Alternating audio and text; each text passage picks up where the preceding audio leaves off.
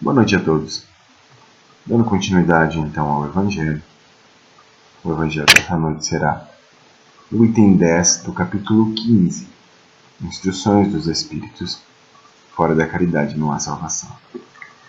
E primeiro vamos elevar o nosso pensamento, pedindo o nosso mentor, o nosso mentor espiritual esteja conosco, nós recebamos a instrução dos Espíritos amigos que nos ajudam mudar a nossa frequência vibratória, refletir sobre as nossas, nossas atitudes, que nos trazem reflexões, nos ajudam, nos inspiram bons pensamentos durante a leitura do Evangelho, que a gente possa absorver o melhor possível dessa lição, para estudarmos, para renovarmos as nossas atitudes. A gente lembre que o Evangelho é um momento de nós estudarmos, refletirmos, encontrarmos valores que nos ajudem a reformar a nós mesmos. Que os Espíritos amigos ajudem a todos nós, em especial aqueles que estão necessitados de algum auxílio, que estão necessitando de alguma ajuda, seja por questões de saúde, todos aqueles que nesse momento estiverem com o pensamento elevado a Deus, recebam a ajuda da espiritualidade e que os espíritos amigos se espalhem por todas essas pessoas, levando consolo, amparo, levando as bênçãos de Deus e de Jesus. Assim seja. Item 10. Fora da caridade não há salvação. Meus filhos, na máxima, fora da caridade não há salvação, estão contidos os destinos dos homens na terra e no céu. Na terra, porque à sombra desse estandarte eles viverão em paz. No céu, porque aqueles que a tiverem praticado encontrarão graça diante do Senhor. Esta divisa é a luz celeste, a coluna luminosa que guia o homem no deserto da vida para conduzi-lo à terra prometida. E brilha no céu como uma auréola santa na fronte dos eleitos. E na terra está gravada no coração daqueles a quem Jesus dirá: Passai à direita, vós, os benditos de meu Pai. Vós os reconhecereis pelo perfume da caridade que espalham ao seu redor. Nada exprime melhor o pensamento de Jesus. Nada resume melhor os deveres do homem do que do que esta máxima de ordem divina. O Espiritismo não poderia provar melhor a sua origem do que dando-a por regra, porque ela é o reflexo do mais puro cristianismo. Como um tal guia, o homem não se perderá jamais, Aplicai-vos, pois, meus amigos, em compreender-lhe o sentido profundo e as consequências, e em procurar por vós mesmos todas as suas aplicações. Submetei todas as vossas ações ao controle da caridade, e vossa consciência vos responderá. Não somente ela vos evitará de fazer o mal, mas vos levará a fazer o bem, porque não basta uma virtude negativa é preciso uma virtude ativa. Para fazer o bem, é preciso sempre a ação da vontade. Para não fazer o mal, basta frequentemente a inércia e a negligência. Meus amigos, agradecei a Deus que vos permitiu pudesses gozar da luz do Espiritismo. Não porque só aqueles que a possuem podem ser salvos, mas porque vos ajudando a melhor, melhor compreender os ensinamentos do Cristo, ela vos faz melhores cristãos. Fazeis, pois, quem vos vendo se possa dizer que o verdadeiro espírita e o verdadeiro cristão são uma só e a mesma coisa. Porque todos aqueles que praticarem a caridade são os discípulos de Jesus, qualquer que seja o culto a que pertencem. Paulo, apóstolo, Paris, 1860. Bom, que mensagem linda para encerrar um capítulo igualmente lindo. É, nesses tempos complicados em que vivemos, nesses tempos, nesses tempos em que, é, enfim, há um, uma pandemia, há imenso sofrimento e ainda nós temos muitas pessoas divididas, a crença de que se está certo, cada um no seu lado, acreditando, acreditando que se está certo, que o outro está errado, que se está no caminho correto e o outro está equivocado.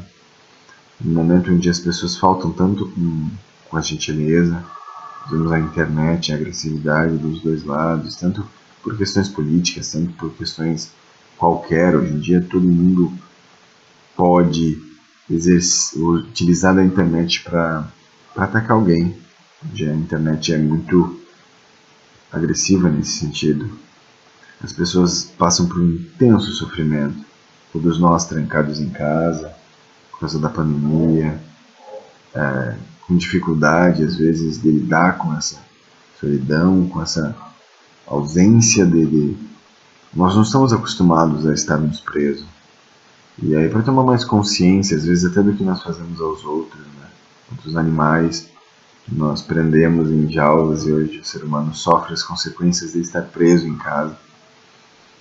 E essa mensagem nos, nos lembra, ela, bom, Paulo, excelente, nos lembra que a base do que da mensagem de Jesus é a caridade. É o olhar gentil para o outro, é a compaixão, é é tu realmente entender que tu é irmão, que todos somos irmãos, que essa caminhada que é bem difícil, nessa vida que é uma prova, que é um, um, que é algo realmente importante nessa vida em que estamos aqui para pagar dívidas, para evoluir, ainda em um planeta onde o sofrimento impera, onde a dor é tão comum, onde tantos estão passando por tanta dificuldade, a gente passando fome, a gente desesperada com a doença, pessoas perdendo pessoas próximas, a pessoa com medo de morrer, com medo de perder os filhos. É um, há tanto sofrimento de tantas formas, há tantas esposas presas com maridos abusivos, há abuso a todos os lados, há, enfim, há um, uma enorme quantidade de sofrimento. E somente se nós entendermos essa mensagem, quanto espíritas, entendermos o dever de, da caridade, de olharmos uns aos outros e de literalmente nos darmos as mãos e juntos enfrentarmos esses problemas, somente quando nós entendemos essa mensagem é que nós podemos realmente começar a entender o que a espiritualidade pede de nós. Nós temos uma missão muito grande porque nós recebemos de herança a vida de inúmeros religiosos que tiveram uma vida exemplar. Nós recebemos de herança a vida dos apóstolos, dos primeiros apóstolos, que lutavam pelas suas vidas e que arriscavam as suas vidas somente para exercer a sua crença e que mesmo assim eram exemplos de caridade, atuando, trabalhando no meio das pessoas, dos necessitados, mesmo sabendo que havia o risco de a qualquer minuto uma espada o atingir, de serem presos, de serem mortos. E isso nunca foi um impedimento para que essas pessoas estivessem lá fazendo bem, levando a caridade, defendendo os mais oprimidos, independente de valores, de estado, de religião, de qualquer, de qualquer coisa iam contra tudo e todos para defender os valores de Jesus e para levarem a caridade até os últimos pontos, e muitos pagaram pela vida. Depois disso, na Idade Média, tivemos grandes religiosos, grandes filósofos, tivemos exemplos, e essa lição nos mostra o que há talvez de mais sublime no Espiritismo. Quando ele afirma fora da caridade não há salvação, a justiça dessa palavra, nós começamos a entender como que essa doutrina, quando bem compreendida, resulta em pessoas como Chico Xavier, como Divaldo, como o próprio Kardec, que foi um, enfim, um espírito extremamente bondoso quando tu estuda a biografia dele, tu estuda ah, o efeito que o espiritismo teve em várias pessoas, nós começamos a entender o poder dessa doutrina. Existem espíritos que realmente, ah, sabe, absorvem essa, esse valor da caridade e a levam a e a executam como os espíritos esperam e se tornam realmente flores no mundo, se tornam realmente bênçãos para todos nós. Só que a caridade não é, não é só atos extraordinários, não, são, não é acessível somente aos espíritos mais evoluídos, ela está acessível a todos nós. Quando a gente se permite humanizar e tratar todos com gentileza, com respeito, entendendo o lado do outro, tomando realmente os votos de sermos gentis, de cuidarmos das palavras que a gente exprime, a nossa comunicação, ter uma comunicação correta, ter ações corretas, pensamentos corretos, buscar realmente em todos os pontos tratar o outro como a gente gostaria de ser tratado. E a gente diz, ah, isso é muito difícil. Realmente é. Mas às vezes a gente precisa realmente entender, se esforçar para entender o que realmente a espiritualidade pede de nós.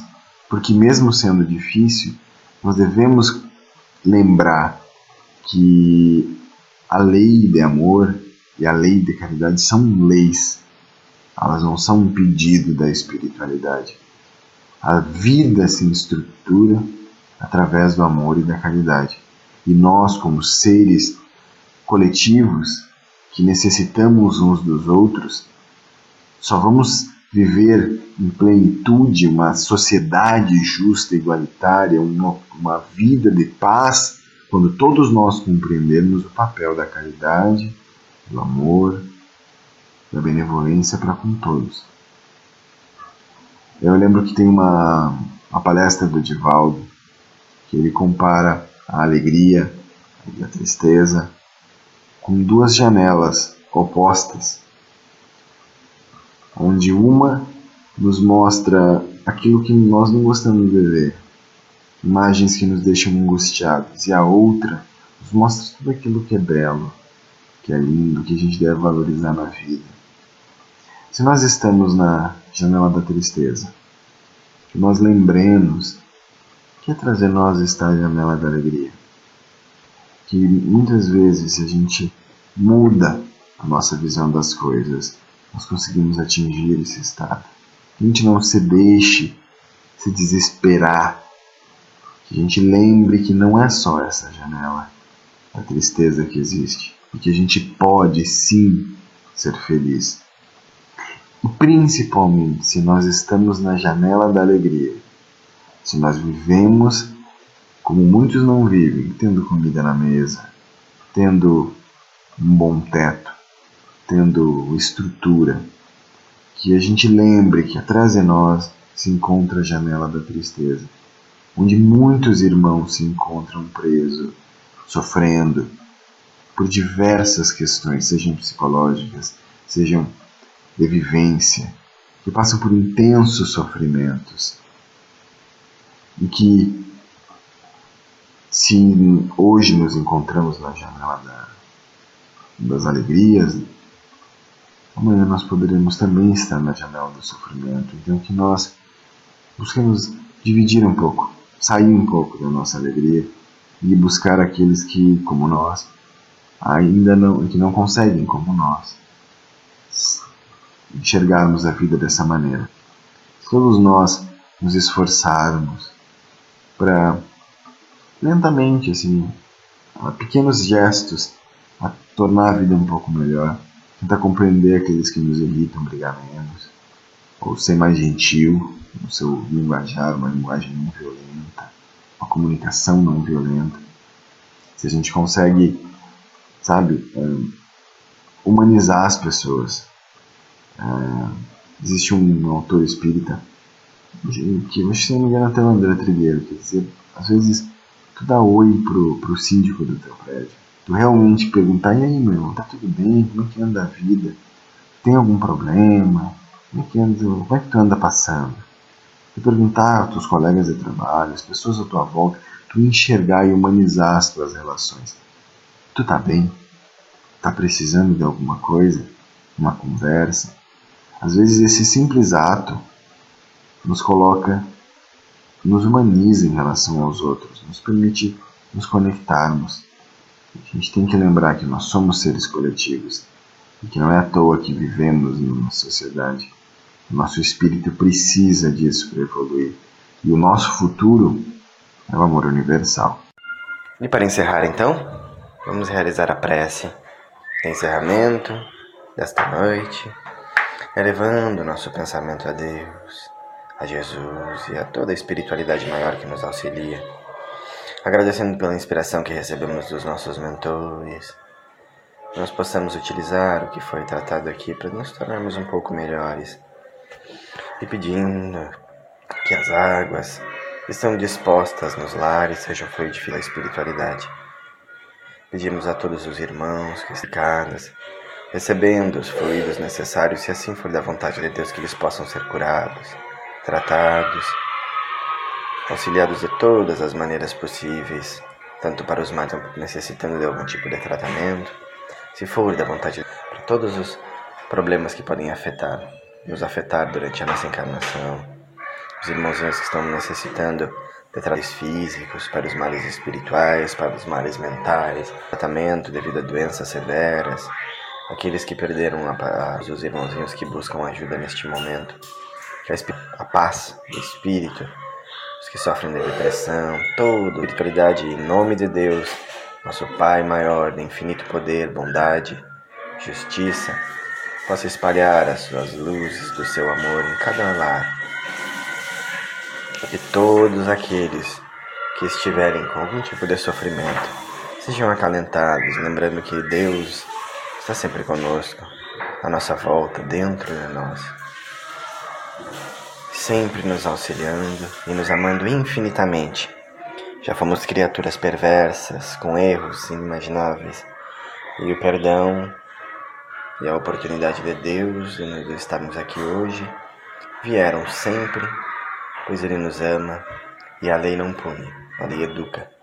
Então, sabendo que todas as dificuldades são maneiras de quitarmos as nossas dívidas, que bem-aventurados são os aflitos, pois deles são o reino dos céus.